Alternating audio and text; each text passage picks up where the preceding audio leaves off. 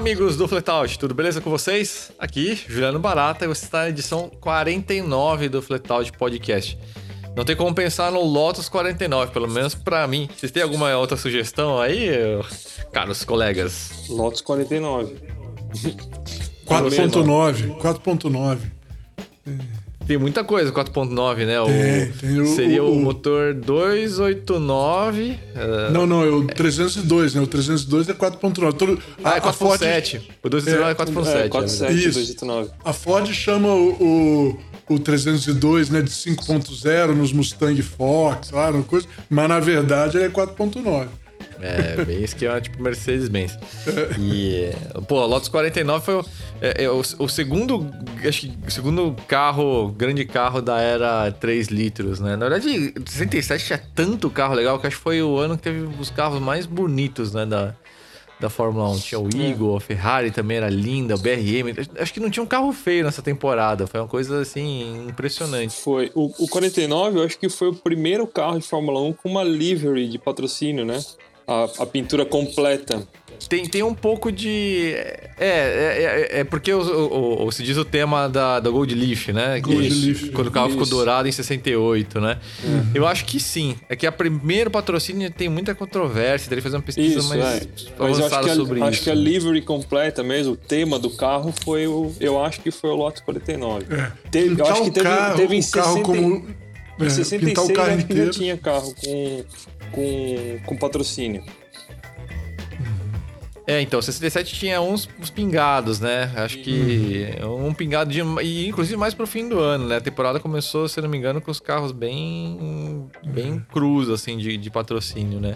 E aí o 49 te- é legal que ele faz toda essa transição, né? Ele nasceu como um charutinho pelado, verde e amarelo, sem nenhum patrocínio, ganhou um patrocínio aqui e ali, ganhou esse livre da Gold Leaf no ano seguinte, que o Léo comentou, ganhou as asas, né? é, como todos os carros ali, a transição para 69, depois ficou um carro com mais cara de, de, de, de carro aerodinâmico em 70, né? Mas ainda charutinho, né? Foi o carro lá que, que acabou matando o Jochen Rindt, aquele acidente que, em Monza, né? Que, que, que acabou, inclusive, enfim, trazendo uma oportunidade pro, pro Fittipaldi, né? E, e era um carro muito rápido. Era um carro que provavelmente seria o campeão, na verdade, de, de 67, mas é aquele velho problema, né, da, da- do Colin Chapman de levar as coisas um pouco ao extremo em termos de alívio. Então, eram- todos os carros da Lotus eram sempre muito frágeis. Então, o carro quebrou demais em 67. Era o mais rápido, assim, avassalado da noite mais rápido. Mas ele tava sempre quebrando. E o motor também, o, o Cosworth DFV, nesse começo também, era, Também quebrou bastante. quebrou bastante, né? E, e aí foi mais um título lá pro, pro Jack Brown, mas dessa vez aí com o Danny Home ao, ao- ao volante, né? Estranho, seu companheiro de equipe é o cara que fez o carro, né? mas, é, mas, é, mas é isso, né? E, e- e agora passando aí, já começando efetivamente nosso podcast, já, já, já começou com uma bela discussão aí. É, só lembrando aí, pessoal, nossa audiência aí, a gente tá com o Good Guys rolando, né? A gente tá, enfim, preparando, vamos restaurar esse 1.5R, que na verdade já tá lindo, né? Você vai ganhar uma pintura nova. Próxima semana vocês já vão começar a acompanhar alguns conteúdos aí mais orgânicos, né? Disso, né? A participação que o Malte teve lá no, no Rally de Regularidade, teve um Drives também, que contou um pouco mais da história do 1.5R. E muito em breve vocês vão conhecer a receita também, né? Lá com, com o Fernando Kfouri da Racer, a receita aspirada, argentina, mais 7 mil RPM. Tô louco pra ver esse carro com esse potencial todo deslanchado. E esse carro vai ser sorteado, né? Lembrando aí entre os nossos leitores assinantes. Então, não demore muito. Eu recomendo você se apressar. Vai lá em goodguys.com.br para você entender como que é a mecânica, né? Mas se você quiser já participar de uma vez, é só em assine.flatout.com.br. Assina ali um dos planos. O plano Flatouter rende mais cupons da sorte, né? Você precisa de 200 quilômetros, né? Que você obtém aí lendo matérias, mantendo sua assinatura em dia. E, é, e aí, esses, esses 200 quilômetros são convertidos automaticamente, automaticamente em cupons pelo nosso sistema.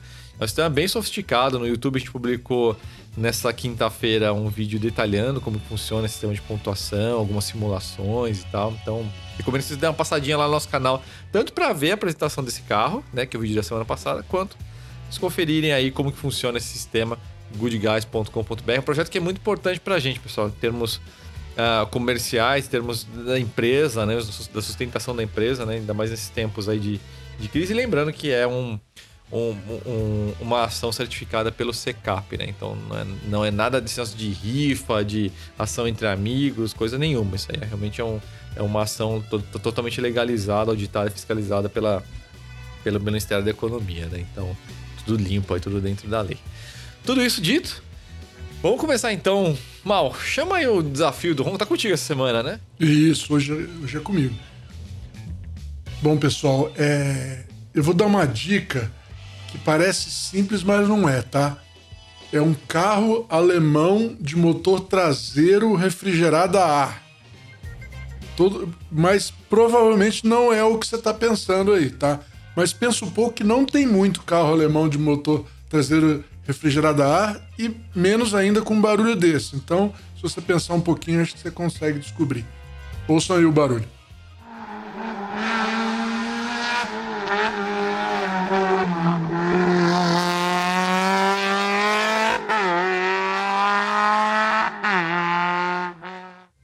Beleza, pessoal? É, no final eu trago para vocês mais uma dica lá, tento e, e dou a resposta para vocês de onde saiu esse barulho maravilhoso aí.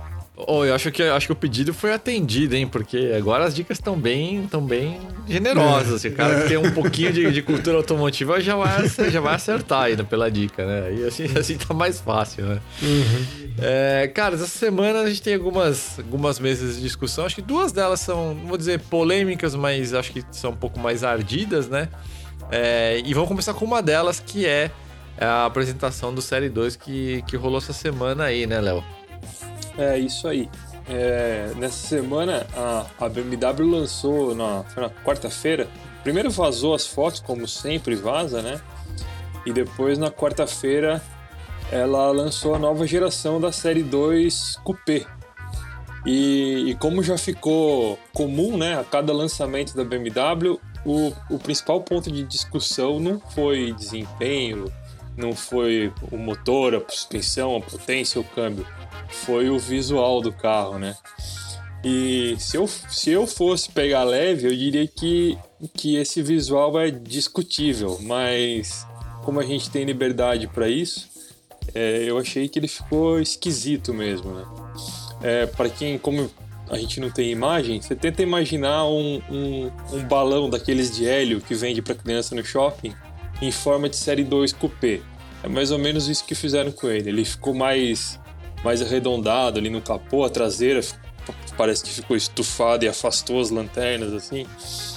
Meio quando o, o, o Frajola ficou com a cara cheia, de, cheia como um balão, assim, no, no, no Looney Tunes. Ficou mais fora, fora que ficou nas extremidades, elas ficaram meio baixas também, é, né? Ficou meio textuda, né? Ela, ela, elas parecem o, o, a dianteira do Fiat 124 Abarth, mas é a traseira do carro, então ficou um pouco esquisito. E, e para fingir que tem uma defesa criativa, que eles pensaram em alguma coisa da, do legado da BMW, eles disseram que se inspirou no, no, no clássico 2002, né? Eu não, não sei aonde, além do, da proporção de, de todo o cupê da BMW, mas enfim. E falando da parte técnica agora, o, ele confirmou o que a gente já tinha dito. Eu procurei a data para falar isso que a gente falou e, a, e antecipou quase mais de um ano, no dia 27 de maio de 2020, que ele é mesmo baseado na plataforma CLAR, CLAR, né, arquitetura. a gente estava em dúvida se ele seria baseado nisso, nessa, nessa arquitetura, porque ela é uma arquitetura mais refinada e, e mais cara. E a série 2 de sedã, é, ela, é, ela é baseada naquela plataforma que eu esqueci agora o, o a sigla, usada nos Mini de, de, de tração dianteira. E na época a gente meio que apostou, né? Porque, pô, se vai ter um M2, se vai ser um esportivo, vai ser um carro diferenciado, um coupé BMW, ele não vai ter uma tração, é, uma plataforma mais barata de tração dianteira ou integral, né? E de fato não tem. É essa plataforma Clark, que é, que é compartilhada com todos os outros, né? É a única plataforma que a BMW tem para fazer um carro de tração traseira como tem que ser um coupé da BMW, né? E principalmente se, quando se eles fizerem o M2. Então, por causa desse compartilhamento da, da arquitetura, o Série 2 também ele, ele, usa toda a suíte de recursos eletrônicos, as assistências de condução, modos de condução do Série 4, assim como os motores B48 e B58, 4 e 6 cilindros, né? E, claro, o, o onipotente, onipotente não, onipresente, ele também é onipotente, o câmbio é bom pra cacete, ZF8HP. É, por enquanto, a BMW só mostrou o 220i, que é a versão, a versão de entrada, tem o B48 2.0 de 184 cavalos e 30 30 kg e meio de torque, né? 30 kg força de torque, com tração traseira. E o M240i X-Drive, que ou Cross Drive, eu não sei como é que eles pronunciam isso, que, que aí é equipado com o, o B58 de 6 em linha, turbo com fluxo duplo, 374 cavalos e 51 kg de torque, quilograma força metro, né? E o nome X-Drive ou Cross Drive já deixa claro que ele tem tração integral, mas com é, o rear bias, né, que eles falam, mais voltado para a traseira. É, ainda não tem data para chegar nas lojas da Europa, eles acham que vão chegar, está é, previsto entre o final do ano e o começo do ano que vem. E para o Brasil deve vir logo em seguida, né, geralmente 3, 6 meses, é o que demora. E o M2, a BMW, apesar de, de não ter falado nada sobre ele, deve chegar em 2022 com o S58 em uma configuração detunada, né? Que é o S58 é o motor que usa nos, nos X3M, X4M, M3, M4, e uma configuração detunada, que é o que a gente também falou que ia acontecer, com 420 cavalos. Então é isso. Eu, eu, a gente tem aí um carro com uma configuração muito interessante, mas com um visual nem tanto. Então eu queria saber o que vocês têm a dizer sobre isso. Vocês chegaram a ver os sketches iniciais dos designers que andaram circulando por aí? Eu acho que sim, não é que eles não eram inspirados naquele conceito que eles fizeram, acho que em 2019, que era um, um inspirado no série 2, no 2002. Então, a gente. É, essa é uma boa pergunta, eu não lembro desse conceito, mas eu vi. São três ângulos dos, dos sketches e são muito bonitos. Eles, é, os carros lembram quase assim um cruzamento do Z4 M Coupé, aquele lá do começo dos anos 2000, é, acho que é E85, é, com o 2002 Turbo, o antigo lá da década de 70, né? O, o, a dianteira lembra especialmente a questão do splitter ali, a forma como o paralama ia para frente, então lembrava bastante o 2002 Turbo, né? É... Então eu acho que tem alguém ali no design tentando salvar o negócio, né? Mas parece que tem alguém acima desse cara que tá cagando tudo. Então, é eu não sei se é do design se é, se é do marketing, ou, ou do, às, vezes, às vezes é a parte da própria engenharia fala, não dá para fazer desse jeito por causa da plataforma. Enfim, fato é que é, putz, é constrangedor, é triste, na verdade, você ver esse caminho que o Vinal tá tomando no design, né? E aí é, ah, putz, eles até usaram aquela cor que lembra muito Daytona Violet, né, do Z36, né? Aquele lilás lindo, né? Ficou nesse esse tom muito bonito ficou nessa apresentação do Série 2, né? É, a dianteira eu acho que até ficou passável, apesar daquele, daquele aqueles quadros nos cantos ali, aquele triângulo ali nas, nas entradas, muito agressivo. E vamos lá, né, gente? Triângulo é coisa de Audi, né? As entradas que usam nos Audi RS e tal, né? Não... Ai, não sei. Mas a traseira, nossa, não tem como. É uma unanimidade, assim. É, é que nem a dianteira do, do, do, do M3 e do M4 não precisa ir para esse caminho tão polêmico do, do design, nessa coisa de desfigurar o carro, né? Parece que eles estão naquela de falem mal, mas falem de mim, né? Parece até Parece, assim, parece que precisa ter uma provocação, precisa ter uma agulha enfiada embaixo da unha ali, alguma coisa para dividir as opiniões. Quando uhum. a essência do design é você buscar a harmonia das formas, sempre foi. Por que que precisa ir por esse, por esse uhum. caminho? Você é, parece que tem alguém incomodado com o fato de, de você ter um design evolutivo. E, e, o que me entristece no caso do Série 2 é que o entusiasta, de forma geral, ele vê com muitos bons olhos o Série 2, porque ele é o, o, Vamos lá, né? O M3 passou o bastão para ele. Falou: olha, eu estou grande e gordo, estou grande e gordo, você que é o meu herdeiro do meu espírito original. E aí agora o carro tá ficando com essa aparência aí, né? E, enfim. Então eu, só me entristece um pouco. Hum. O M, o, é o que você falou mesmo, o Série 2 Coupé aí é o novo Série 3, né? Você tem que pensar no M3 como um M5 da vida, né? É, é isso, exatamente, eu usei até isso no título da avaliação aqui. É, você falou, lá? YouTube. Exatamente, eu achei perfeito, porque é isso aí mesmo. Se você pensar desse jeito, você para de reclamar que ele tá muito grande e pesado, né? Ele tá, tá Exato, tamanho bom pra Você acha até legal e leve. É, é, é, tá bom e pra as dimensões são de, um, são de um full size mesmo. Você sente que você tá num é. carro grande, mas que, Não, que dá um nozinho na física ali. Eu, eu, li um negócio que ele, tá, ele é do tamanho do série, do série 7 é, E38, cara. Ah, mas deve ser mesmo. Deve ser mesmo. Porque ele tem, ele tem proporções muito próximas do M5 é. V10. Bem próximas é. mesmo. Então é, é bem provável. Enfim, é, a gente sabe no fundo que o que está acontecendo por trás dessas coisas aí de, de design, né? Os carros não estão sendo feitos mais para o nosso mercado, nunca foi, na verdade, para o nosso mercado, mas Uh, não são mais esse mercado americano, muito menos europeu. Em boa parte é para o mercado da China e de outros países muito ricos ali próximos, especialmente a China pelo volume de carros que se consome, né? E, e, e dá para fazer, é, é, fazer essa análise de forma embasada não só pelos volumes de venda, mas pela predileção do, do consumidor chinês por algumas soluções de design, né?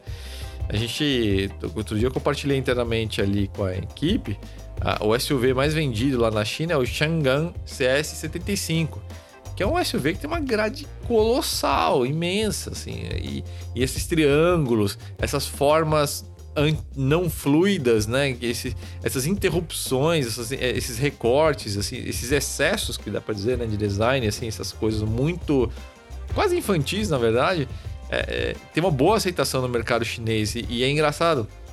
O a marca de importados que está detonando, que está ali com os quatro, três, quatro veículos ali na lista de liderança dos importados, é a Lexus, que justamente nessa fase que já tem alguns bons anos, tem aquela grade imensa em forma de ampulheta, é, que muita gente torce o nariz por aqui, mas que, está sendo adorada por lá, né? Então, são as regras do jogo, né? A gente tem que aceitar. O mercado dos caras é imenso, consome pra caramba. E eles têm essa predileção pelo excesso, inclusive excesso de luz interior, de cores, né? Então a gente tá vendo tudo isso aí. Ah, é uma consequência do mercado, né? Vamos lá, né? Capitalismo, né? Não tem muito o que fazer. Uhum. Uhum. E até nos motores também, né? Os motores com, com essa de 500 em 500 centímetros cúbicos aí, tudo turbo, por causa dos impostos chineses, né? Que o, máximo de 4 litros, o 4 litros é o topo. acima de 4 litros é o maior imposto que você paga. Então você olha que todos os carros potentes estão com motor de 4 litros turbo. Né? Não é nada mais do que isso. Não é 4.2, 4.1. Não, é só 4 litros. Entendeu? Por é 3 de... litros. É. 3, é, 1 litro, 3 cilindros. 2 é. litros, 4 cilindros.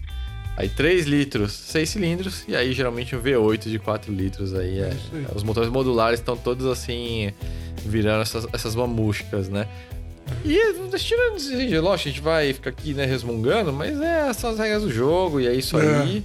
É. E outro dia eu tava até pensando nisso, assim, é, é. É até difícil de dizer isso, na verdade, né? Mas porque a gente, nós entusiastas, a gente tá. Difícil de achar, de achar algum carro que a gente acha legal, né? É honrosa. Hum exceção ao Mustang Mach-1 que saiu semana passada e tal. Mas é, é meio isso, né? Os carros estão tão, tão entrando num caminho que talvez não seja mesmo pro, pro, pro público tradicionalmente entusiasta. Eu acho que tudo bem. No fim das uhum. contas, é, eu imagino que tenha um, um, um público consumidor aí que, que, que, tem esses anseios, esses desejos por aquilo que a gente tá achando meio horrível, né? Uhum. Não, mas sabe o que, que é, Juliano? Língua, sabe, assim, sabe o eu... que é chato da gente ver acontecer? É o seguinte. É, por causa também do, do negócio do o negócio automóvel tá tão difícil de ser rentável, é, os caras têm que fazer esses carros e vender para todo mundo. Ele não pode fazer um carro para ele, um carro para você, entendeu? Não pode fazer um carro para os Estados Unidos, outros para a China, né? É, isso é que é o chato, né? Antigamente o cara, o cara até conseguia fazer isso, era uma coisa que acontecia, né? Mas. É, é muita hoje, restrição, né? É, hoje sempre dia, fala. Não consegue. Mas deixa eu é. falar um negócio pra vocês desse carro aí. Você sabe que eu concordo que. Concordo que vocês falaram que da frente da a frente e atrás ficaram horríveis. Mas você sabe que esse carro tem uma proporção muito legal, eu achei, cara. Se olhar o centro dele é, os paralamas alargados, ele. Se você fizer um facelift bem feito, eu acho que esse carro fica lindo, cara. Ele tem as proporções certinhas, né? O, o, a cabine, o tamanho do, do paralama, a altura do paralama em relação à altura da cabine. Recuo de capô, né? É que a proporção isso, clássica de BMW Coupé. É, né? então, eu mas eu achei que, eu...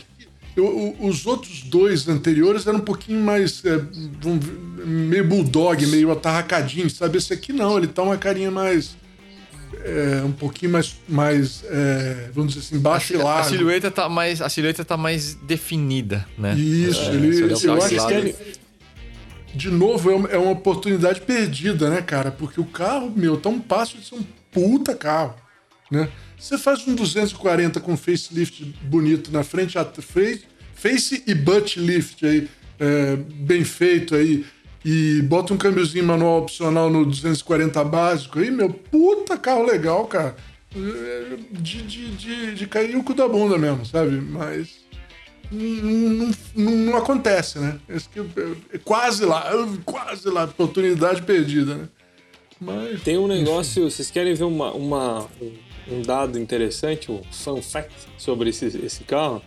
É. É, ele o, o porte dele, o tamanho dele, as dimensões dele são é, exatamente entre o E46, Série 3 E46, e o Série 3 E92.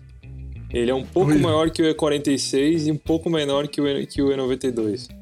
Que significa e... que é bem maior que uma, E40, uma E36, então, né? Bem maior que uma, uma E36 Coupé. O carro é, é grande, cara. Isso, isso, é, isso é muito grande. Ele é quase.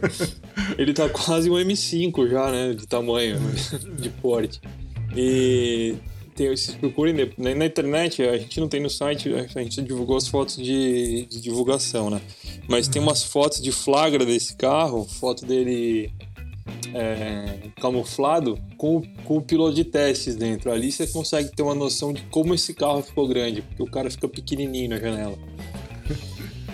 É, é no fim, acho que vai ser um carro legal de guiar, né? Não, é, até vai, pela vai. plataforma, não, isso, pelo isso Série 3. Dúvida.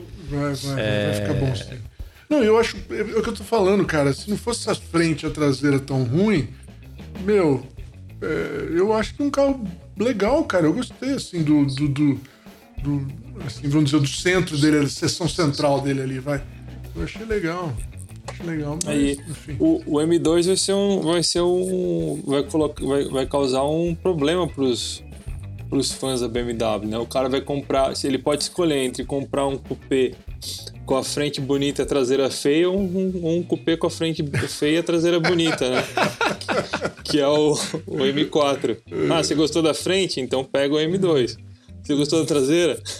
Então é o M4. Cara, isso foi genial. Parece aquela, aquela, aquela dançarina do pica-pau, né, meu? Caramba, com é. véu no rosto, né? Aí tira o véu é a bruxa, né? Ai, caramba. Mas, mas enfim, mas é. Mas eu tenho certeza, o carro vai ser muito legal de, de se guiar e, e, e, acho que é isso que. É isso que importa, talvez isso que nos resta, né? Enfim. É. Mas. Ó, e vamos lá, né? Se a gente colocar em perspectiva frente ao que a Mercedes e que a Audi tá fazendo, o carro fica mais bonito e mais legal ainda, né? Ah, eu acho que se a gente colocar em perspectiva ali frente às outras marcas, esse carro tem, tem um coração ainda, tem uma alma que a Audi já abdicou já faz bastante tempo, né? São carros sempre racionais, né? Que podem ter um desempenho impressionante em linha reta, mas é aquela, aquela experiência ao volante média, né? E a Mercedes, nas plataformas compactas, enveredou para o mesmo caminho, né? É, uhum. Mercedes, as Mercedes A, a Sedan, enfim, CLA, chama se quiser. Eles são um Audi de, de três estrelas, de, de, de, uma estrela de três pontas ali, né? Em vários sentidos, né? Uhum. Ficaram carros bem mais racionais, bem mais contidos, dinamicamente previsíveis, né? Então, nesse lado rebelde aí da, da BMW Série 2 ainda, ainda, tá, ainda tá vivo, né? É, onde está a alma da BMW, né? A alma da BMW agora é esse carro aí. Esse que é o, é o animal, é, é, o, é o espírito dela lá, né? Tá aí. Enquanto ela estiver fazendo esse carro, a gente ainda dá um desconto para ela. Eu tava, eu tava reparando agora que a traseira desse G42, essa, esse Série 2 novo, ela segue mais ou menos o tema do E90, cara. A, a, a lanterna mais. É, é, não sei como dizer, a, proporção dela é mais quadrada, né? A, E só que ela é mais afastada e sem vinco a traseira. Parece, lembra muito. Curioso isso até. Parece que os caras os cara voltaram 10 anos no tempo, no tema. 10 não, né? 15 anos. Não precisa ver de que boa, de boas intenções o inferno tá cheio, né, cara? É. Cara falou, vamos fazer um negócio inspirado aqui. É, Inspirado. o painel Mas, de instrumentos uh... deles é exatamente o mesmo do, do Série 3, não é não? O quê? O painel de instrumentos dele. Eu tava ah, deve, deve, ser variação do tema, né? Por causa do. do... Eu acho que é quase idêntico, cara. Pela é, tinha uma largura de carroceria diferente, mas. Também é legalzinho, apesar de, de ser tudo digital, né? E tal, mas é, não é dos piores, não. Até que. É um carro interessante, pô. Ainda é um carro interessante. É pena que. A única pena frente a traseira, ou, ou, ou, com perto que ela tá da grandeza mesmo. E você pega, oferece um manual opcional e conserta essa frente essa atrás. Quem sabe na, no próximo facelift aí eles não, não fazem um jeito, né? É, dão um jeito. É, o manual eu acho que deve, deve pingar só ali no M2, né? Nos é, Estados Unidos, né? É, é. O, o, M. O M quer, quer que eu te fale a verdade, Juliano? Pra mim, o M pode ser tudo automático e tá ótimo, cara. O, o, o que eu queria manual, eu sempre falo isso para todo mundo que quer ouvir, cara. Eu, às vezes me repito muito, mas eu acho que é nisso que a BMW erra a BMW precisava nos carros baratos, entre aspas, os carros normais dela oferecer manual. O, o, o, os, os, os, os M já estão tão, tão potentes assim que, e com muito tanto torque, né? Que ele come muita marcha, eu acho que perde um pouquinho a graça, né? É, mas é. acho que é uma questão mercadológica, né? Se não tem ninguém é. comprando, né? É. Não dá, né? Não dá pra desenvolver. É, né? mas talvez nesse do M... custo, né? O valor agregado, tudo. Não, que eles tem desculpa para isso, eu tenho certeza que tem. Mas eu acho que é aí que eles erram onde tá. Onde a, a BMW costumava ser a, o porto seguro da gente, era isso daí, cara. É, nunca vendeu muito bem esses manuais é, nunca, né? De, de um tempo para cá, dos anos, sei lá, 90 para cá, é, que já é bastante tempo, né? É, o, o automático sempre vendeu mais, mas eles sempre ofereceram um, um manual lá para quem quisesse. Eu, eu, acho que valia a pena ele investir nisso, né? Mas, enfim. Tá vamos para a próxima? Vamos, vamos. Vamos, vamos, tocar o barco aqui. É, bom, eu, tá comigo, inclusive, essa aqui. Vamos falar de, de Capture ou Capture, enfim. É, eu acabei é, incorporando o Capture, sei lá desde quando, tem gente que se incomoda, mas enfim. É que nem a Ranger, né? E Ranger. Mas por que, que é o Power Ranger e é a Ranger a picape? Mas enfim. Vamos de, de Capture, né? Eu vou chamar assim. Se você não gostou, o problema é seu. Uh, caras, carro. Ele sempre teve uma coisa muito complicada aqui que é. Uh, o nosso Capture não é o Capture europeu, e isso ficou muito claro para todo mundo logo de cara. E ele usa a mesma plataforma do Duster, né? E de uns anos para cá ficou um pouco difícil a situação aí do, do Capture, porque tem a mesma plataforma, os mesmos motores e o Duster foi atualizado no ano passado. E o, o Capture, que era mais caro, não. E aí eh, despencou nas vendas. Já não estava indo muito bem. Mas ano passado ele terminou em nono. Vendeu quase a metade do, do Duster, né? Então é, ele precisava dessa renovada e ela chegou com, com esse motor aí, né? 1.3 Turbo Flex, aquele lá desenvolvido com parceria com a Mercedes, 170 cavalos, 27,5 kgf de torque, muito bom o torque. E, e o motor 1.6 meio que saiu para o consumidor final. Agora esse motor turbo é o único que tem. O 1.6 aspirado vai agora só para vendas diretas, PCDs, é, frotas e, e, afins, né? E o Capture ele tem uma coisa que é interessante, que é essa questão do design. Só que ao mesmo tempo já é um veículo que já tem aí é, algum, alguns anos de, de, história, cinco anos aí no mercado, então ele já não tem mais o frescor da novidade. Mas o, o design dele ainda é muito atraente, né? E a gente fez a avaliação, né? O, a Renault emprestou esse carro pra gente no, no, evento aí faz algum tempo. E aí, semana passada, a gente publicou a avaliação desse. Desculpem, nessa semana a gente publicou no canal da Autoline, nossos parceiros patrocinadores, a avaliação desse, desse carro, né? Que ganhou, pô, 31% mais de torque do que o 2.0, né? O F4R, e 41% mais de torque do que o 1.6. Então a experiência a bordo mudou completamente. O carro virou um canhão, né? É, acelera literalmente que nem um Sandero RS, só com uma retomada até mais forte, né? Então ele ficou bem interessante, né? Mas, assim, dentro dele, apesar da repaginada que a Renault deu em termos de materiais, que é, isso entristecia no Capture além ele, ele tinha esse design meio premium por fora, mas era um carro de todo de plástico duro por dentro, né? Então, é, ficava essa sensação de bela viola, né? Eles mudaram os materiais, trabalharam dentro quanto possível ali, colocaram um outro elemento de design, mas você sente ainda que é a mesma cabine, só que mais sofisticada, né? E essa que acho que é a grande questão, né? Não é um motor barato, né? É um motor importado. Então isso puxou o preço dele para cima, então ele foi reposicionado, né? O Capture agora, esse, motor por 3 turbo, ele foi posicionado para brigar com as versões intermediárias e topo de linha do Renegade 1.8 Flex e do T-Cross, tanto o 1.0 turbo quanto o 1.4 turbo, né? O 250 TSI.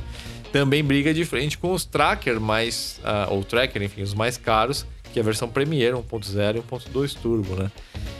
E aí fica essa questão, né? É um veículo que já tem uma plataforma um pouco mais antiga, né? Isso você percebe também pela, pelo interior ali, né? Mas ficou um carro muito rápido, consumo bom.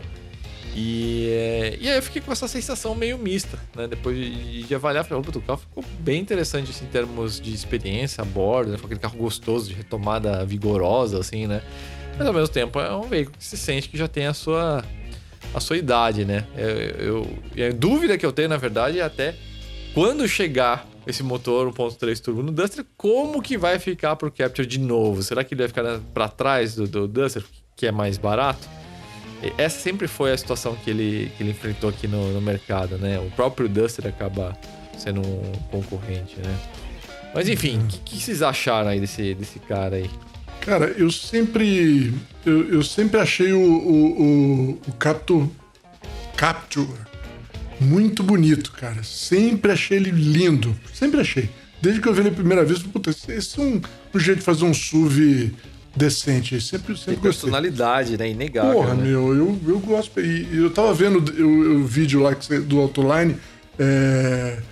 Porra, tá mais bonito desde a última vez que parei para prestar atenção nele.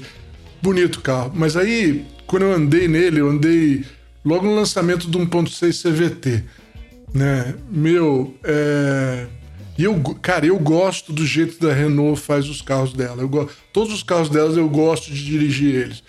Todos não são perfeitos, cada um tem o seu defeito, sua qualidade, mas, mas assim, no geral, eu, eu curto o jeito que eles fazem carro, é, o jeito que a suspensão funciona. Eu, eu gosto deles normalmente. E eu lembro que naquela época eu estava até procurando carro para comprar, carro para família, né? E, e, eu falei, pô, esse Capture é legal. Eu sabia que o, que o Duster tinha bastante espaço interno, que minha família é grande, os caras tudo tem 1,80m aqui, os meus filhos, então é. precisa de espaço, né? Eu falei, pô, esse carro deve ser legal. E aí teve um teste, eu andei num carro de avaliação lá, 1.6 CVT.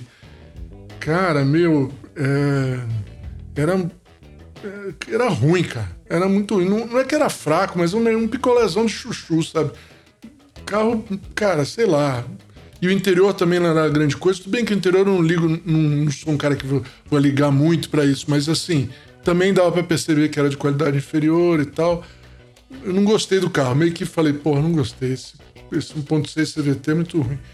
Mas, né, agora, cara, com esse motor, o, o carro tá acelerando em zero assim, em menos de 10 segundos, né, cara? Porra, meu. É, muda a história, 170 cavalos. Torque era 25, né, Juliana? 24. 27,5, nossa senhora. Quer dizer, muda a história completamente. Eu imagino que deve ter ficado um carro bem interessante. Tá bem esperto. Se você sai é. de primeira marcha ali acelerando forte, o bicho canta pneu ali é. com vontade ali. Então tá, Porra, meu. Tá, o bicho tá raivoso agora. Tá, eu, mas eu tenho, eu tenho uma dúvida sobre, sobre ah. não sobre o carro, sobre o motor. Esse motor vai acabar indo pro, pro Duster ou o Duster vai ser mantido com 1.6 SC? Ah, eu acho inevitável, cara, ele dele ir pra, pra, pro Duster, porque é, é, vale lembrar, né? No mundinho interno da Renault seria perfeito, né? Vamos manter o motor 1.3 turbo só no mais caro e vamos deixar o Duster mais baratinho. Mas tem concorrência, né? Esse motor, o, o, o, o, o carro que a Renault tem, que tem aquela cara que briga com o Renegade, é o Duster, né? Eles são os, os, os, os cabramachos dos SUVs nacionais aí, desse, desse segmento. E vai chegar o motor 1.3 de 185 cavalos lá da Stellantis no, no Renegade. Vai Renegade chegar aí vai, algum vai momento. ter o mesmo, do, o mesmo motor turbo do, do Compass com a mesma configuração, né? Vai chegar, vai chegar. E aí é óbvio que, que, que não tem como não colocar no Duster esse motor. É, tanto que quando o Duster atualizado foi lançado né, no ano passado, todos os jornalistas estavam esperando que aquele motor ia, ia estar lá já. E aí foi uma grande decepção, porque foi É, mas eles não podiam fazer isso por causa do Capture, né? Eles iam. É, Não, já foi estranho terem feito essa atualização no Duster primeiro, porque É. ficou um interior sensacional, a- uma evolução tremenda de cabine, né? O Duster, coitado, era, era estranha a cabine dele, ficou muito legal. E aí ele ficou mais premium, e aí ele engoliu, ele, assim, ele atropelou o Capture nas vendas ano passado, quase o dobro de vendas. Então foi. foi E bem aí vem a pro- segunda parte da minha dúvida. Quando o Duster ganhar esse motor, não vai, não vai colocar o Capture na mesma situação que estava antes, será? Mas é exatamente isso que eu, que, que, que eu comentei. Eu falei, meu, é- é- vai ser isso. É, o Então, Capture tinha que é- ser maior, né, meu? Eu tinha que ser um carro maior pra poder. Ou Ele maior. tinha que ser a plataforma que não, não tem aqui, né? É, tinha que ser a é, plataforma aí. original, mais sofisticada, É, e tinha- interior, mais premium mesmo. Né? É, no fim das contas vai ficar entre você comprar o, o, é, o, o SUV, o crossover mais, mais é, visualmente sofisticado e o outro mais robu- robusto Com cara de Jeep. né? Com cara é, de Jeep. cara de Jeep e com cara de urbano e o, e o aventureiro, né? É, Ficou- é no fim das contas, a decisão se resume a isso. no- vai se resumir a isso, né? Do. É. Aí você do... tocou num, num, num ponto, Léo, que você falou e me deu um clique na cabeça, né? É, eu gosto do Capture porque eu sou um cara que gosta de carro, né?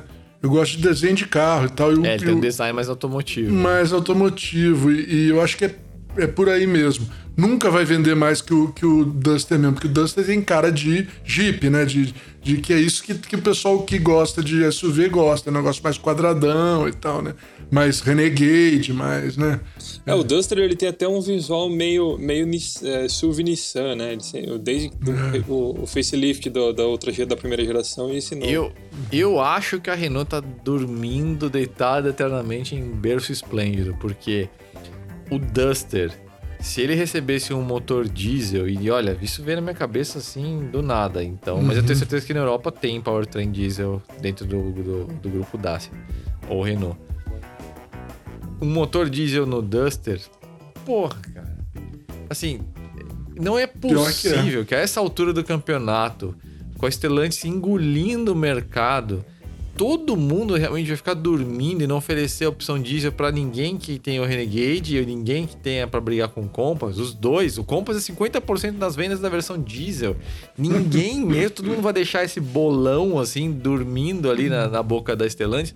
Não é possível, isso me revolta. Já, já tinha ficado bravo com o Taos, que a Volks quase oficialmente confirmou que não ia ter motor diesel, apesar de ser a coisa mais fácil para eles. E pensando rapidamente agora, era óbvio, né? Com esse design que o Duster tem, seria uma forma muito inteligente de você separar as famílias, né? É. Mas enfim, não vai acontecer, mas é, é triste, né? É Mas você, monopólio você falou uma verdade. D- Diesel, aliás, o- os franceses são os caras, são os caras do diesel, né? São Eles os sempre foram. Peugeot, né? São sempre. Sempre foram. Não, você teve uma época, não sei como tá agora, mas teve uma época, durante muito tempo, mais de 50% das vendas na França era o diesel. É, a, a Peugeot é a grande fornecedora de motor diesel europeia, né? É. Com certeza, eu não- tô ligado no- no- no- nisso, mas com certeza eles têm um diesel bom lá. É que diesel, o nego tá fugindo de diesel, né? Agora, né? Mais um né? motivo pra você traz o ferramental pra cá. Vocês É, não querem fazer, é. pode exportar tudo pra cá que a gente faz. Ah, o Brasil, Pois o é. Brasil não vai. Não vai... Não vai proibir o diesel igual, de jeito a, nenhum. igual a turminha da França. É, é. Então, é, pois é, pois é. Eu acho que, eu acho também, Juliana. Aliás, você falou, ia ser uma grande ideia mesmo, cara. Eu, eu, eu acho que um, um Duster diesel, cara. A Renault tem um motor diesel chamado K9K DCI. Nissan, Re- Nissan Renault. Ele tem é, 1.5 de 65 a 110 cavalos. Olha aí, beleza. É, E o Mas- Duster já usa esse motor na Europa. olha, Então, olha aí. Olha aí. Então esses caras estão deitados eternamente em berço esplêndido, esperando sei lá o que, né? Mas enfim. Você sabe uma coisa que. Outra curiosidade, já que estamos falando de Duster aí, de coisa. Eu, quando comprei o meu, o meu Virtus também, eu foi a primeira vez que eu, por causa dos filhos grandes, que eu fui com a minha esposa olhar um monte de carro para ver se a gente cabia atrás, né? Para os filhos não cabia mais em qualquer carro, né? Então, já que vamos comprar um carro, os únicos que cabiam assim dentro de um preço que eu podia pagar que eu olhei, né? Era tava o Duster e o e o e o Virtus, né? Que eu acabei de comprando. Ele tem um espaço legal no banco traseiro que não que é difícil. Nos outros SUVs aí que, da mesma faixa, nenhum era tão grande. tem um, um quilométrico, assim, é. muito grande. É até pequeno é. o espaço traseiro dele para o que ele tem de entre-eixos. Porque ele tem entre-eixos. Que é bom, mas é, é o espaço, mas é que tem entre-eixos demais. É. E, então é, é, um veículo racional interessante, né? Mas poderia ser mais, né? É, não sei. Vamos partir para a próxima. Antes da gente entrar nessa próxima discussão, que acho que é, vai ser bem legal, aí talvez um pouco polêmica, mas, mas, mas legal.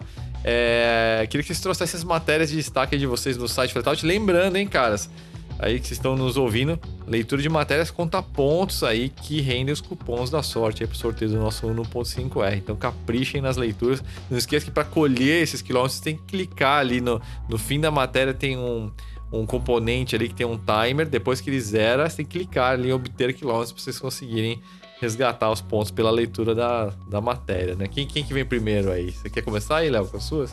Mal, começa você, porque a, a, minha segunda sugestão tem a ver com o próximo tema. Então eu já tá eu falo, eu dou a sugestão e já passo a bola para você. tá bom. É, bom, a primeira que eu vou, eu vou indicar hoje é a, o guia de compra do Renault Twingo. É, eu gostei muito de fazer essa, essa matéria aí, porque eu acho que é, a gente tá precisando de mais carro que nem o Twingo, né?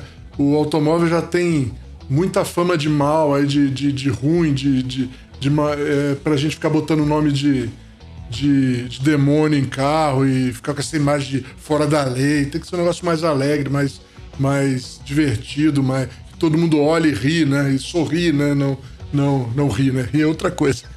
Sorri, né?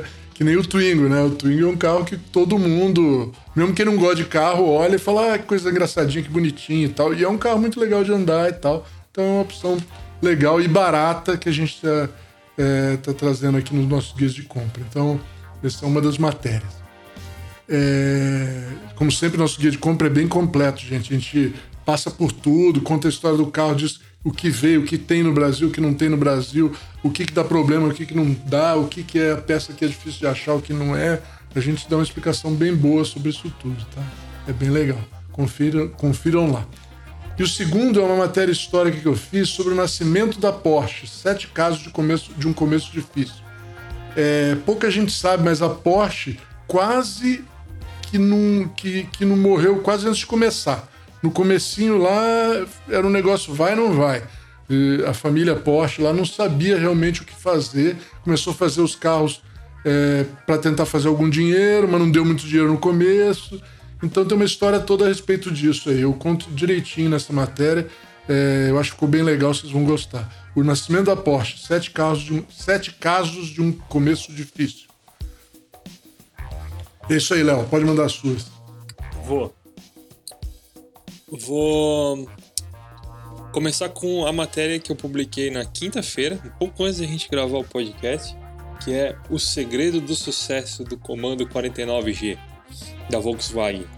É, o Comando 49G eu acho que é o, o componente de preparação, um, um, dos componentes de preparação mais conhecidos do Brasil, principalmente por quem gosta da, da, da Volkswagen. E, e, muita gente pensa nele de cara, assim, sem saber muito por que, que quais são as qualidades dele, o que, que ele tem de bom, o que ele tem de ruim, para que, que ele serve, o que, que... Então eu contei a, a história desse, como que esse, esse comando veio parar no Brasil, é, expliquei quais, quais, as qualidades dele, por que, que ele é desejável, né, em, em que tipo de preparação e alternativas e as alternativas a ele e quais eram os outros comandos que, que vinham nos motores que não tem o 49G, né? Então, esse foi um é uma das, das matérias. A outra, que é o que tem a ver com o nosso próximo assunto, é o, o mito dos jovens que não querem mais carros. A gente está ouvindo aí há quase 15, 10, 15 anos que as novas gerações não se interessam por carros, né? E, e isso foi tido como uma coisa que eu sempre falo aqui, né? Essa, essa nossa essa nossa certeza sobre o futuro e todo esse todo esse tempo isso foi sempre tratado como uma uma certeza sobre o futuro que jovens não querem mais carros mas sempre que a geração que não quer carro amadurece, é, ela acaba, eles descobrem que na verdade eles queriam carro sim e que a próxima geração que não quer carro e esse, esse ciclo está se repetindo. Então eu eu falei um pouco sobre essas essas certezas e sobre algumas evidências, né, que mostram que não é não é uma questão de geração, mas é uma questão de, de amadurecimento, uma questão de vários outros elementos, né? Então é isso. Vocês vão entender por que, que tem a ver com o nosso próximo assunto assim que o Mal explicar qual que é o próximo assunto. Beleza, gente. Então, esse próximo assunto é o seguinte. É... Ele diz respeito ao sentimento anticarro que, que existe né, é, no mundo. Né? É, uma coisa que a gente acredita é, e, que, e que eu queria discutir com vocês aqui é o seguinte esse sucesso do automóvel é o, é o próprio sucesso do automóvel que está prejudicando ele, no sentido de que o automóvel é, ficou tão comum e, e, tem tantos deles, né?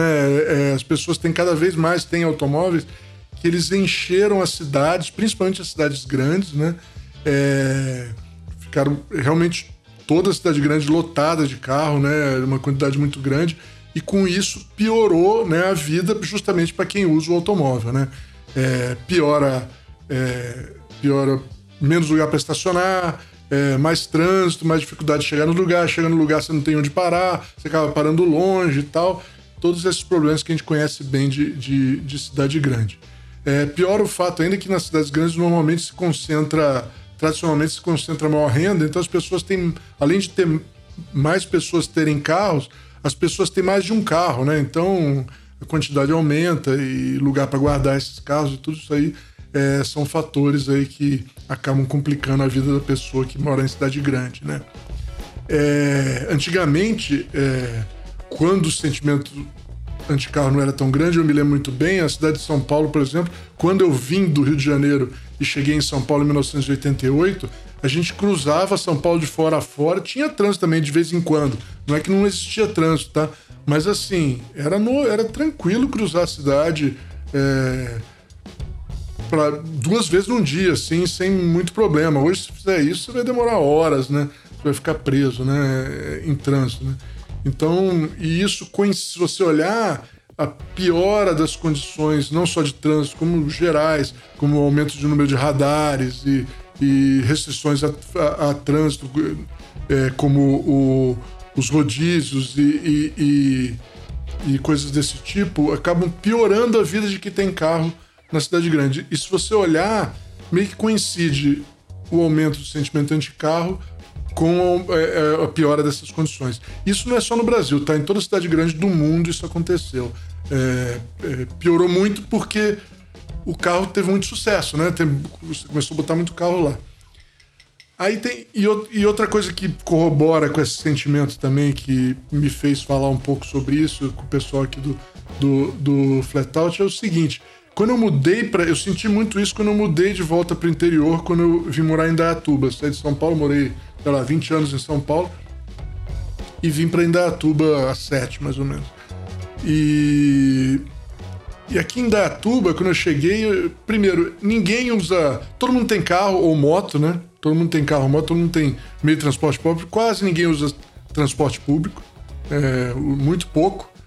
É, tem lugar para estacionar em todo lugar, não tem trânsito.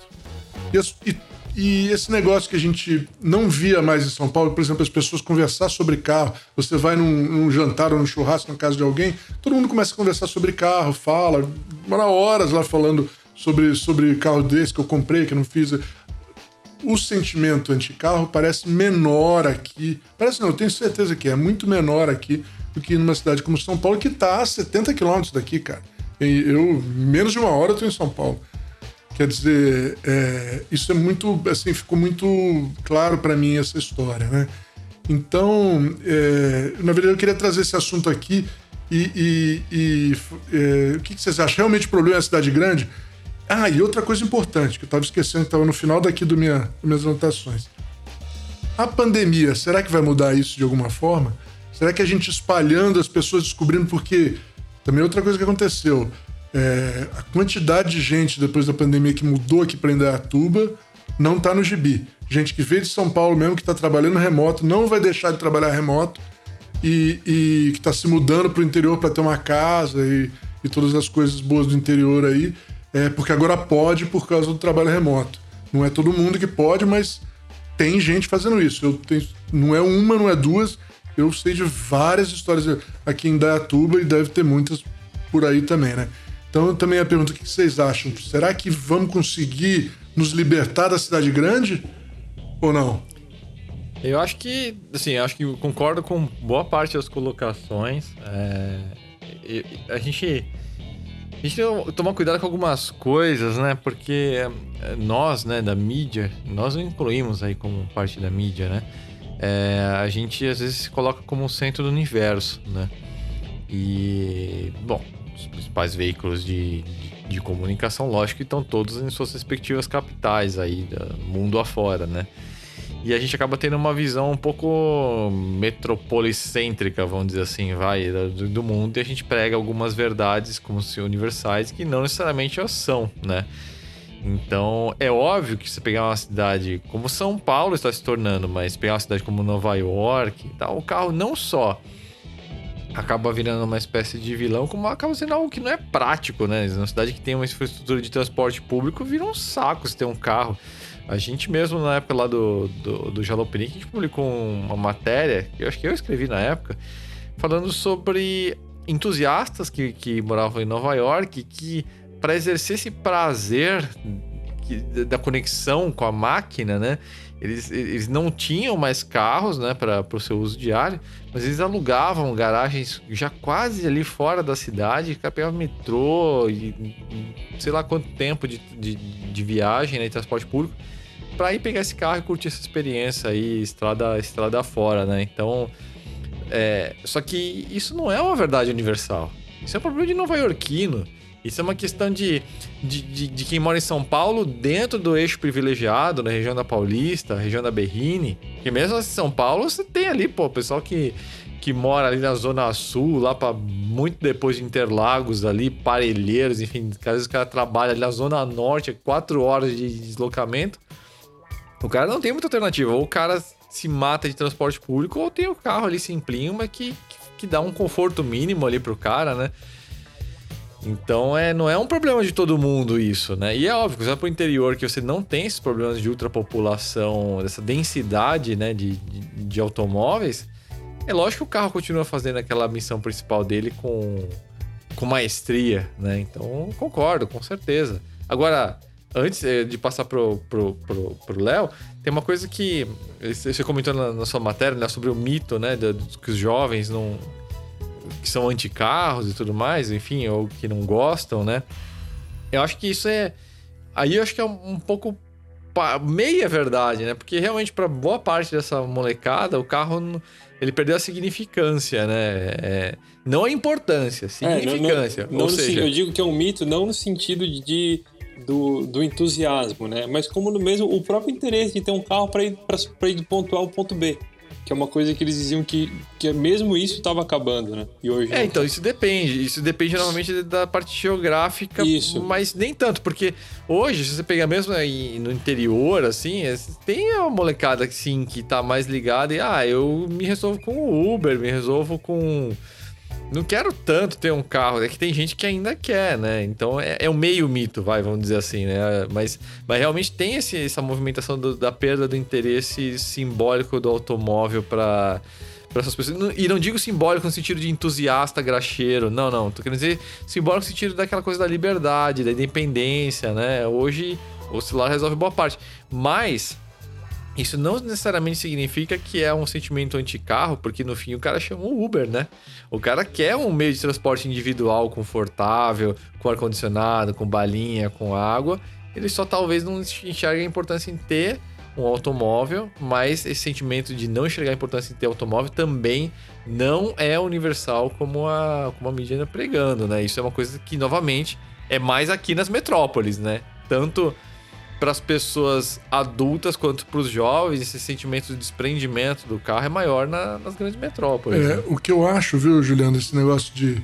Ele, esse pessoal também costuma é, citar várias é, estatísticas de redução de jovem é, comprando carro, tirando carteira, tudo. Mas isso, eu, eu aqui no Brasil, eu coloco tudo em questão econômica. Porque carro não, não é. tá muito difícil de, ter, de manter carro já hoje. Só, só vai ficar pior. Tirar a carteira, eu tirei da minha filha faz três anos atrás, 3 mil reais, meu. Porra, 3 mil reais eu gastei, cara. Não é pouca grana, não, meu. A mais, assim, meu, é, não é qualquer um, não. Então, é, isso foi há três anos, eu não sei quanto tá agora. Mas é. Claro que vai diminuir o número de carteira. De, de, se você cobra 3 mil reais para tirar uma carteira, é lógico que vai re reduzir. Se amanhã ficar 5, vai reduzir mais ainda. Ninguém nunca fala esse, esse tipo de coisa. E dificuldade. É, não, não, tem uma correlação explícita é, é, também. Não existe, eu, não, eu, pelo menos nunca vi, né? não vou dizer que não existe, mas eu não vi ainda uma, se existe uma correlação entre essa, essa suposta redução de, de, de habilitação que uhum. acontece no Japão, por exemplo, e a taxa de natalidade, né? O, a população japonesa está envelhecendo, então você tem menos jovem hoje do que você tinha há 15 anos uhum. atrás. Então, essa redução talvez possa ter uma relação é, somada a tudo que existe hoje em dia, né? Não é só, não, é, é não tem só um. Mas eu acho, eu acho que muito é essa o que o Juliano falou de é, é, centrado em metrópole. É, normalmente. eu acho isso porque e assim, e não é porque só porque é, é, é, um saco ter carro, né? Uhum. Mas porque o jovem de classe média, pode colocar média baixa já, vai.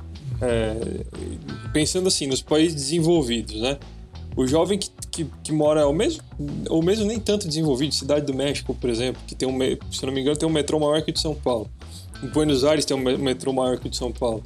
É, essas cidades, é, existe a, a, população é tão grande que, a que existe uma demanda para uma infraestrutura de transporte coletivo e de táxi público, né? Enfim, muito bem servida, muito funcional. Uhum. É, as pessoas não, não, não, é nem que é, elas deixam o carro ficou chato na, na, na cidade, é porque ela, às vezes às vezes as pessoas não precisam mesmo do carro na cidade. Tipo uhum. assim, ah, porra, eu sempre fui de metrô e sempre foi tão fácil. Ah, eu sempre fui de bicicleta e sempre foi tão fácil por que, que eu teria um carro aqui? É meio assim. Eu acho que em, nas grandes cidades é meio assim também. Não é só porque eu ah, não quero mais ter um carro, mas é porque uhum. eu nunca precisei de um e é, eu tenho eu tenho é, tia, algumas tias, são tias do meu pai, né, tias avós. Elas sempre moraram na capital e elas nunca dirigiram. Então, tipo, pô, elas têm 70, 80 anos e, e vivendo 70, 80 anos em São Paulo sem precisar de um carro. Né? A tecnologia e... facilitou muito, né? É. Hoje você tem o seu, a sua, e, o seu transporte individual tá dentro do... Elas usam Uber. Tá dentro do seu bolso, né? O é. seu transporte individual Entendeu? Tá se, ela, se, elas se viravam sem carro na década de 70, hoje é muito mais fácil. Elas nunca precisaram, como eu digo, elas viveram 80 anos sem precisar de carro. Diferentemente da minha avó, que no interior de São Paulo precisava de um carro, né? Porque a, a infraestrutura de transporte público coletivo, tanto, tanto coletivo quanto individual, que são os táxis e os ônibus, não tem uma demanda é, tão grande para ser tão bem servida quanto em capital. Tem, eu acho que começa por aí a capital, a, a, o uhum. sentimento de, da, do carro desnecessário na capital. É, sobre os jovens, é, eu não coloquei isso explicitamente no texto porque eu levei ele para um outro lado, mas os jovens também. É, eu, eu queria ver uma pesquisa sobre os pais de família que acham desnecessário o carro. é, isso que eu ia chegar nesse assunto. Porque eu acho que. Eu mencionei isso de passagem, porque assim, é, a divisão de geração é muito grande. Você tem. É, teoricamente, eu, eu e o Juliano, que estamos ali no comecinho da década de 80, somos da mesma geração que o, o Dalmo, que é de 93. 92, 93.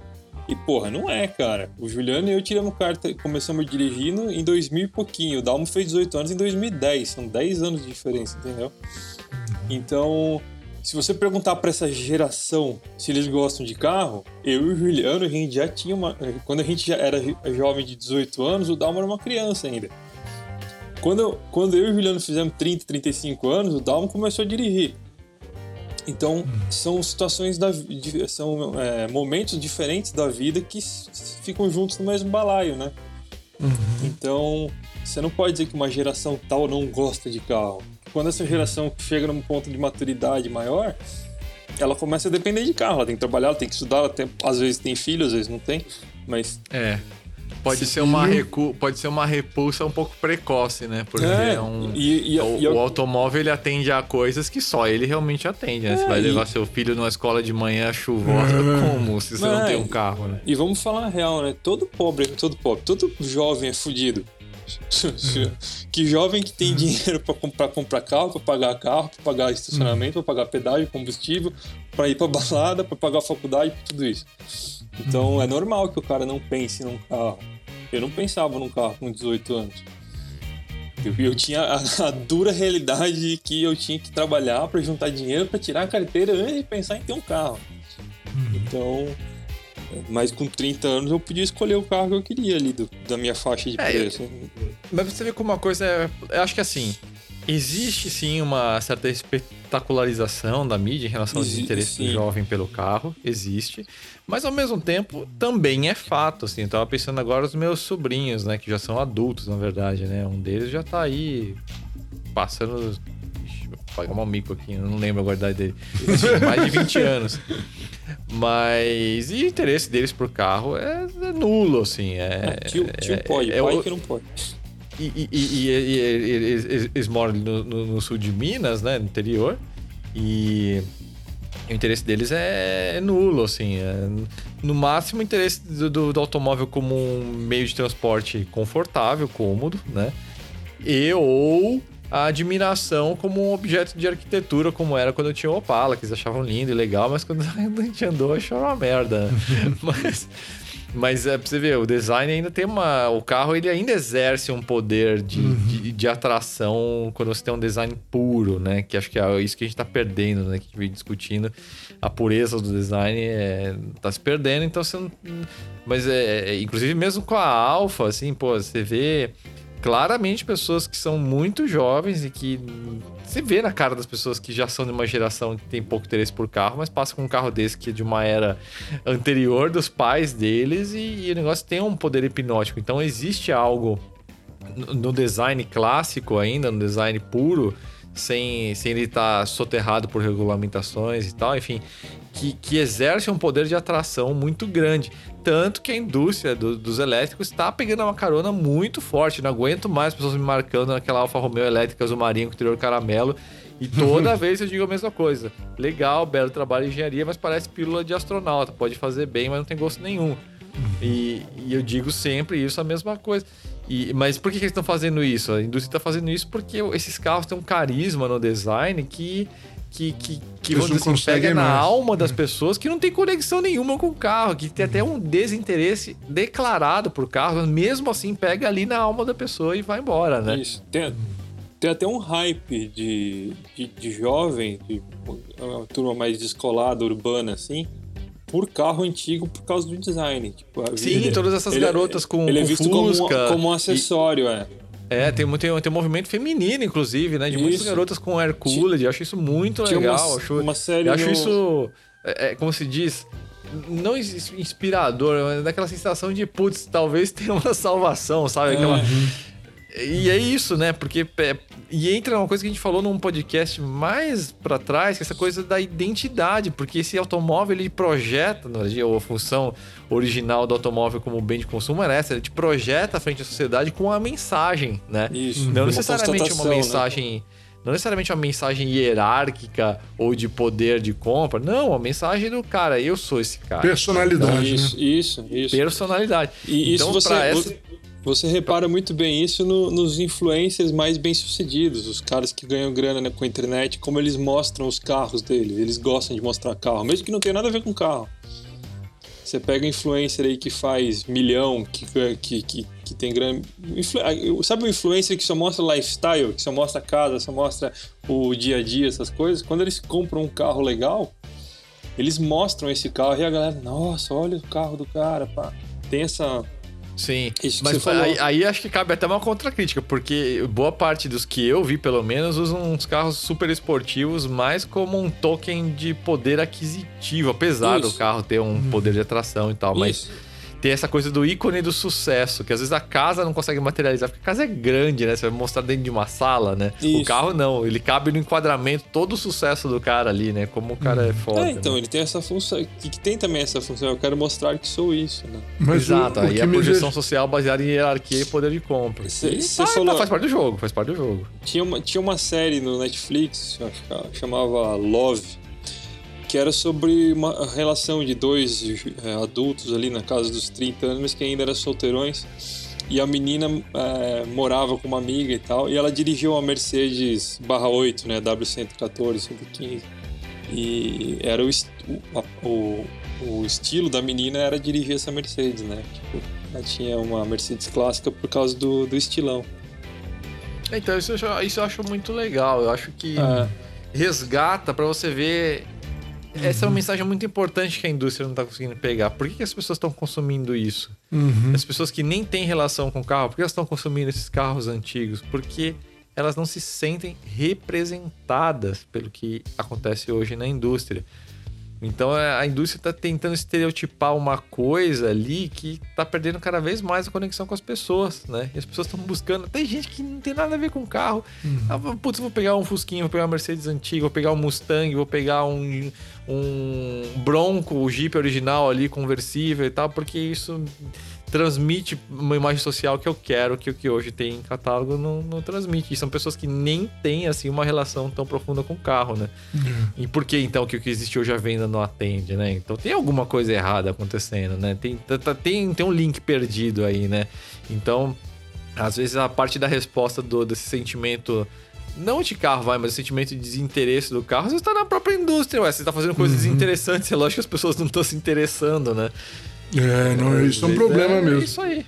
Mas sabe o que eu acho, o, o, o que eu não consigo entender nessa história toda desse povo, é, que, que desinteressado por carro, é como é que eles não conseguem entender como o carro te faz uma pessoa livre, meu. Como ele te amplia o que você pode fazer a qualquer momento, qualquer, qualquer hora, meu. Por exemplo, amanhã, ah, amanhã, se alguém me liga amanhã, ah, vamos Vamos, é, vamos fazer alguma coisa em São Paulo. Eu entro no meu carro e vou, cara. Eu não preciso planejar, eu não preciso é, chamar ninguém, ver Uber descer na. É, é, tem gente que eu conheço que fala, ah, mas eu pego um ônibus, desço na. na, na, na você pega o coisa. Não, eu vou com o meu carro lá. Ah, difícil estacionar, eu dou um jeito, meu. É, não, sabe? exato. Então, não, mas acho que aí tem. Acho que. Eu não vou dizer que. Ah, vamos dizer assim. Acho que entra um pouco de hipocrisia nessa história, pelo é. seguinte. É, se a pessoa é anti-carro, então como é que essa pessoa se resolve quando, por exemplo, ela quer fazer um camping é. ou ela quer ir para uma praia distante? Como é que ela faz? Ela realmente vai pegar ali um busão e vai pegar carona com o quê? Porque ela não pode pegar carona com carro. Se você é um, é. um, um, um hitchhiker por aí, não, não, não, te livra do carro, né? Não adianta você não, ficar, e... ficar, vamos dizer assim, romanceando as caronas, porque as caronas são com carros. Então você não pode ir de carro. É, isso aí. Não é porque é de carro. tem mais uma, ó. É, é, é, cara de. Esse negócio. É, quando você é pai. Porra, você precisa de um carro, meu. Minha mãe, ela nunca dirigiu, na época, nos anos 60, é, 70. Mulher não dirigia assim. Ela foi aprender com, sei lá, 30 anos. Quando que ela foi aprender? Quando os filhos dela estavam com 6, 7 anos, ela falou: não, não dá. Não dá para ficar morando aqui no Rio de Janeiro, o marido vai embora o dia inteiro para trabalhar, ela com dois moleques na mão, sem ter um carro. Não, eu preciso para se ele ficar doente, se eu preciso comprar um negócio, se eu preciso ir no supermercado, não preciso ficar pegando táxi, pegando coisa. Não, não tem jeito, eu quero um carro. Deu um jeito, ela comprou um Fusquinha lá para ela na época. Aprendeu a dirigir, sempre dirigiu mal a minha mãe, mas sempre dirigiu, depois dali em diante sempre dirigiu. E digo mais, cara, por exemplo, ó, você pega agora, minha sogra tá, tá mal, tá doente lá, a gente vai todo fim de semana. Às vezes, meu, a gente sai daqui 5 horas, fica lá até 10 horas da noite e volta lá em Araras, é uma hora daqui, 100 quilômetros. Como é que eu fico sem carro, cara? As pessoas é, é, carro é uma coisa boa, cara. Ele amplia o que você pode fazer. Viver sem carro é uma merda. Entendeu? É uma merda. Se você não tem dinheiro, se você mora num lugar que, porra, é impossível, é mais fácil pegar ônibus, tudo bem. Mas se você tiver um carro na garagem guardado, se você tiver dinheiro para isso, tua vida melhora. Porque amanhã você quer ir na puta que pariu, você entra no carro e vai embora. Não precisa esperar nada. Você pega, entra no carro, para num posto, enche gasolina e vai embora. Não precisa pedir, não precisa perguntar, não precisa, ninguém precisa saber nada. Nada, entendeu? As pessoas, é, é, não sei porquê, esse sentimento de, de, de, de que não pode isso. Sinceramente, não sei. Não consigo entender. É, eu acho que, enfim. É que aqui a gente vai entrar no, no é. rodamoinho que. É. é mas é, o fato é o seguinte: é, é, é, ilógico, porque no fim das contas, quando a pessoa precisa, ela usa. Só não é dela. Então, pode você chamar um Uber ou de você viver, viver de carona de terceiros, ou se tem um app de carona, significa que você ainda precisa do carro. Você ainda. Você pode. Parece relação de adolescente com os pais, né? Você uhum. diz que não, mas você os ama, né? Então é meio isso, assim, não tem como, cara. É, acho que é uma coisa meio irracional, é, talvez uma necessidade de fazer um, um statement, né? Sociopolítico uhum. e, e que não é muito racional, né? Muito lógico. Mas até entendo, voltando um passo atrás, o, o sentimento da, do desprendimento do, do carro na metrópole, do carro como bem individual. Uhum. Mas, novamente, eu acho que tem uma da galera do PowerPoint que tá delirando um pouco, né? A gente vê uhum. um monte de marca investindo milhões e dezenas de milhões e bilhões. Não, vou fazer agora o carro vai ser um serviço, né? Esse, esse é o. É o, Isso. o, esse é o slogan aí que tem muito executivo dela, né? abraçando aí. E olha, vou falar para vocês, cara. Isso é a maior barca furada que existe. Não é, é. Isso não interessa nem para quem compra carro e nem para quem usa o Uber ou que usa o carro como um serviço contratado pelo celular, cara. Porque isso é o pior dos dois mundos. Você vai pagar um negócio caríssimo por um negócio que no fim que nem é seu. É. Então, assim, é, é, isso é uma coisa tão nichada, o carro como um serviço, né? Que é, é aquela coisa, é aquela bolha formada dentro de, de escritório que no fundo faz parte daquele desespero da, da indústria automotiva, da incompreensão do mundo, porque a indústria automotiva ela é lerda, ela é letárgica, ela é uhum. pesada, ela depende de pessoas de, que, que já estão com idade avançada nos, nos setores mais altos, uhum. e aí contratam pessoas que também são jovens demais e que também não têm a maturidade para isso, enfim. É uma torre de Babel desgraçada, mas uhum. eu sustento aí na minha posição e ninguém conseguiu me provar o contrário ainda, que carro como serviço é realmente legal, porque é um delírio. Minha visão clara é, é isso. Assim, quem não se interessa por carro não vai contratar o carro como serviço e quem gosta do carro como propriedade, como um bem que ela faz o que ela quiser, da hora que ela quiser, também não se interessa em carro como serviço. Então, é, o único argumento que eu achei razoável de quem defende carro como serviço é a chatice da hora de vender um carro. Isso sim. Uhum. É, é uma coisa altamente estressante, ainda mais no mundo perigoso ainda que a gente tem hoje com tantos golpes ainda, né, virtuais e presenciais, vender o seu próprio carro realmente é, é um pequeno inferno. Mas tirando isso, carro como serviço, provem-me o contrário aí, publiquem na área dos comentários aí porque que é tão interessante, que é tão legal. E boa sorte para convencer quem, quem usa o carro como serviço de celular que ela vai querer realmente dirigir o carro e ir até algum lugar para pegar um carro, mesmo que entregue na porta dela se ela vai achar isso interessante. Essa conta não, não fecha pela zona de interesse mesmo. E voltando ali o que o, Mal deixou uma bola pingando que, que foi pingando até parar no canto da quadra, é, ele perguntou se a pandemia vai mudar, né? É, eu, em, 2000, em 2014, a gente publicou uma pensata falando que o problema das, da a solução para a mobilidade, o, na verdade, o problema da mobilidade não era a, a as cidades em si, né? Mas a, o tipo de vida que a gente levava que exigia que você estivesse é, nos, em vários lugares, é, em diferentes horários do dia ao mesmo tempo. Tipo, se, tipo eu tenho que levantar de casa para carimbar o um negócio no cartório, tenho que levar, sair de casa para ir ao médico, tenho que sair de casa para fazer tal coisa. É, esse tipo de deslocamento que, que podia ser substituído é o que estava estragando as cidades, né? Só que, é, e a gente já tem tecnologia, já tinha, já existia tecnologia para se fazer é, para eliminar esses alguns deslocamentos que, que não eram é, essenciais, né? Que a gente tinha lá só por causa do hábito. Tipo, ah, a gente vai ao médico desde, desde 1600 e cacetada, então a gente continua indo ao médico em 2020. Uhum.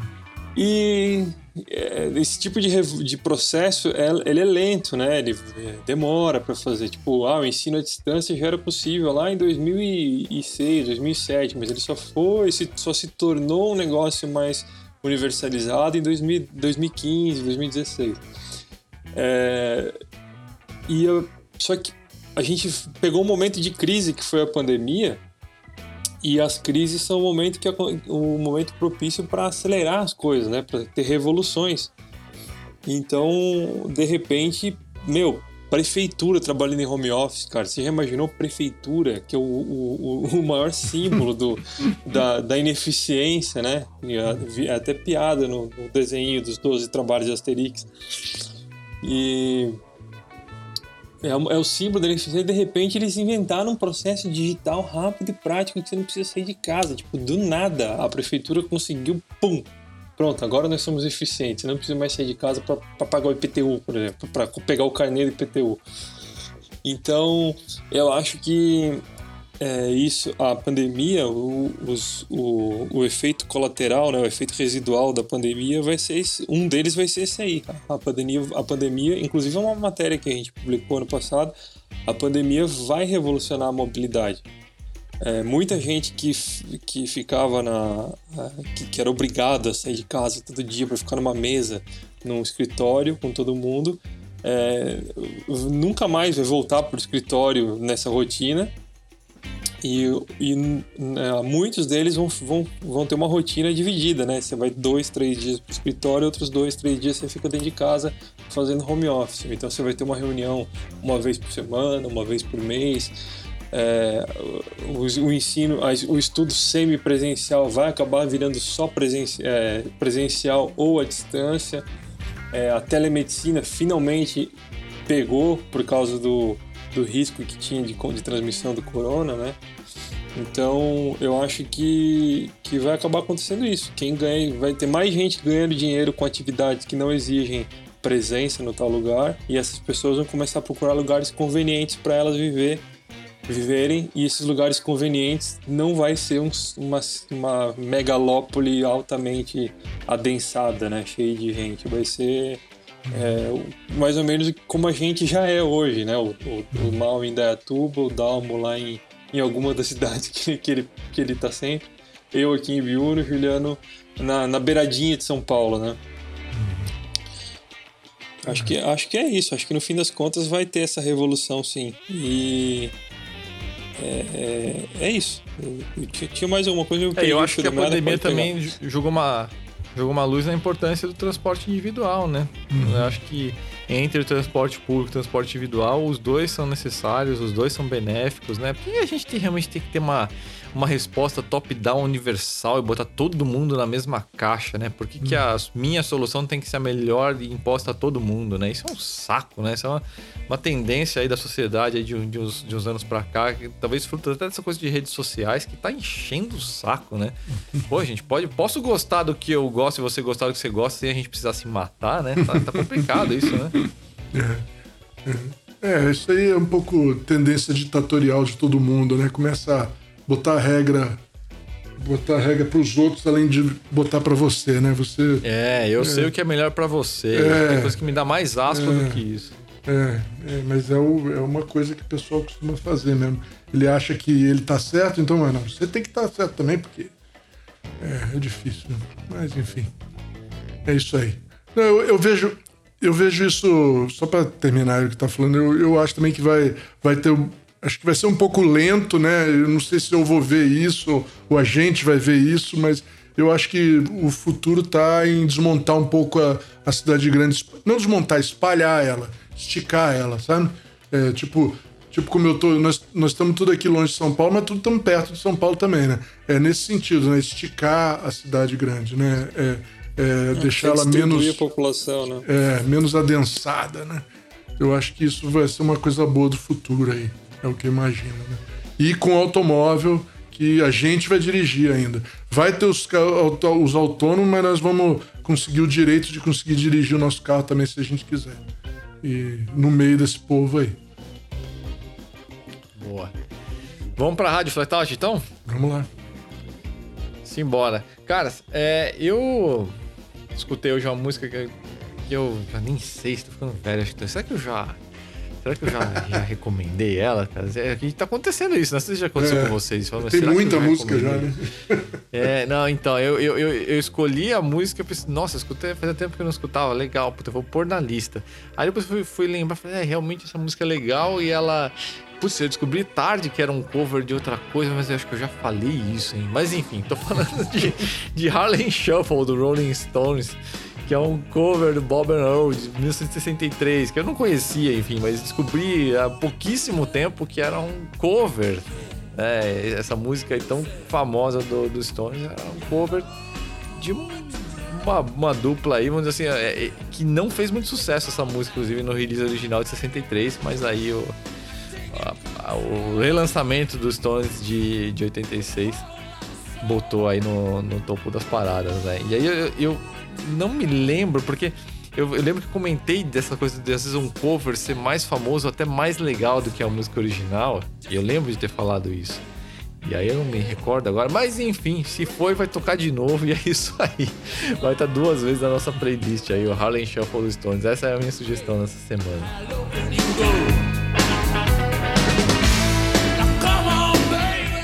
Eu acho que você não falou essa não, Juliano. Eu não me lembro. Não, não falou. Que bom. Que bom. Mas é. Eu lembro que até que eu usei um exemplo da Whiskey in the, Whiskey in the Jar, do, do Metallica e do, do Thin né? Que, pô, no final das contas, o cover do Metallica era mais legal do Thin Lizzy. Preciso resgatar qual foi a música que eu sugeri na época, mas que foi alguma coisa de cover também, que eu descobri muito tempo depois que, que, não, que era um cover e que não era original. Não era original. A, a minha, eu vou continuar com a minha com as trilhas, trilhas, sonoras da vida, né, Da estrada, no caso. Eu escolhi uma música instrumental de 1958, talvez a música mais antiga do, da nossa playlist até agora, hein? Que é Rumble, de um cara chamado Link Ray. É, é uma música instrumental.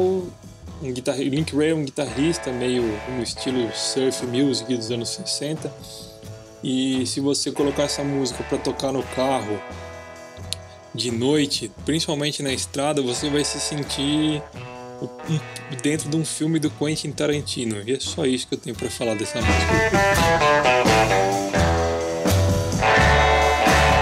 Beleza. É, a minha dessa semana é Long Train Running, do Doobie Brothers. É a segunda vez que eu, que eu vou recomendar os Doobies. Mas é que eu gosto muito dessas baladinhas dançantes que eles fazem. E essa é outra música que, se você não se balançar ouvindo ela, você já morreu, meu amigo. Porque é, é outra música que não tem jeito. Você vai ter que. Se você estiver prestando atenção, você vai se balançar junto com a música. É, é aquela que fala Without love, where would, where would you.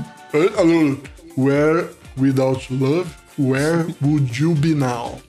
Entendeu? Se você está com o nosso podcast até agora, você acabou de ver o monstro atrapalhando aí. Atrapalhando, tra, trabalhinho aqui do negócio. Bom, mas enfim. É, Doobie Brothers. É, ouçam aí. Doobie Brothers Long Train Running.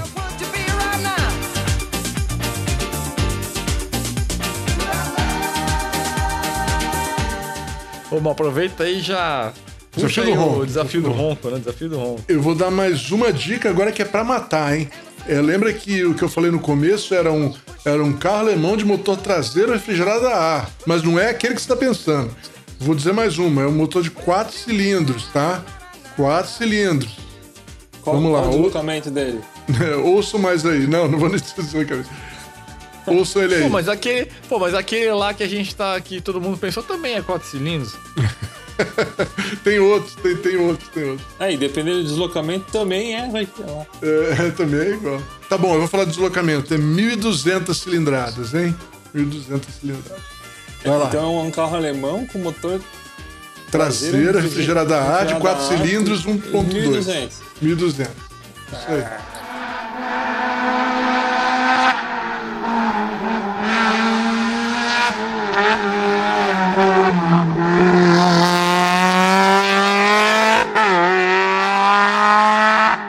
pessoal, então, é, esse não é um Porsche e nem é um Fusca, né? Nem Kombi. Nem Kombi, nem nenhum Volkswagen. É um NSU Prince 1200 TT. A NSU, todo mundo sabe, era uma indústria que fazia motos tradicionalmente. Ela, ela sempre fez moto. E o primeiro carro dela, o primeiro automóvel dela, foi o Prince. O primeiro Prince de motor de dois cilindros, né? E esse aí, o, o, o 1200 e o TT, né? Ele, o TT era o esportivo, né? É, o 1200 era um motor 4 em linha refrigerado a ar. Motor com comando no cabeçote, é, um só, né? OHC, Remy, é, né? Com balancinhos e válvula oposta. E o motor sensacional. Era um, tanto que o, o Friedel Munch, quando viu esse motor, falou: Isso é um motor de moto. E fez uma moto com esse motor que era Munch Mammoth, né? É, é, Munch Mammoth, que, é, que era uma moto com 4 cilindros, 1200, né? Uma das primeiras motos 4 cilindros aí junto com as MV Augusta, e logo depois apareceu a, as Honda também, né? É, e... Sabe que tinha, tinha um aqui no Brasil, né? Quer dizer, deve estar tá em algum lugar Mamute? aí. Eu fotografei esse carro, o NSU Prince. Ah, o NSU Prince. É. Eu já vi um também, acho que não foi no, em Lindóia uma vez vi. Eu acho que eu vi um em Lindóia. Foi. Pode ter bem interessante esse. de andar. É, é. Então, esse motorzinho, cara, ó, esse no TT, o TT ele tinha dois carburadores Weber duplo. Nesse motorzinho de moto, né, girador, tal, tinha 80 cavalos, né, original. O carro pesava 700 quilos, já é legal pra cacete.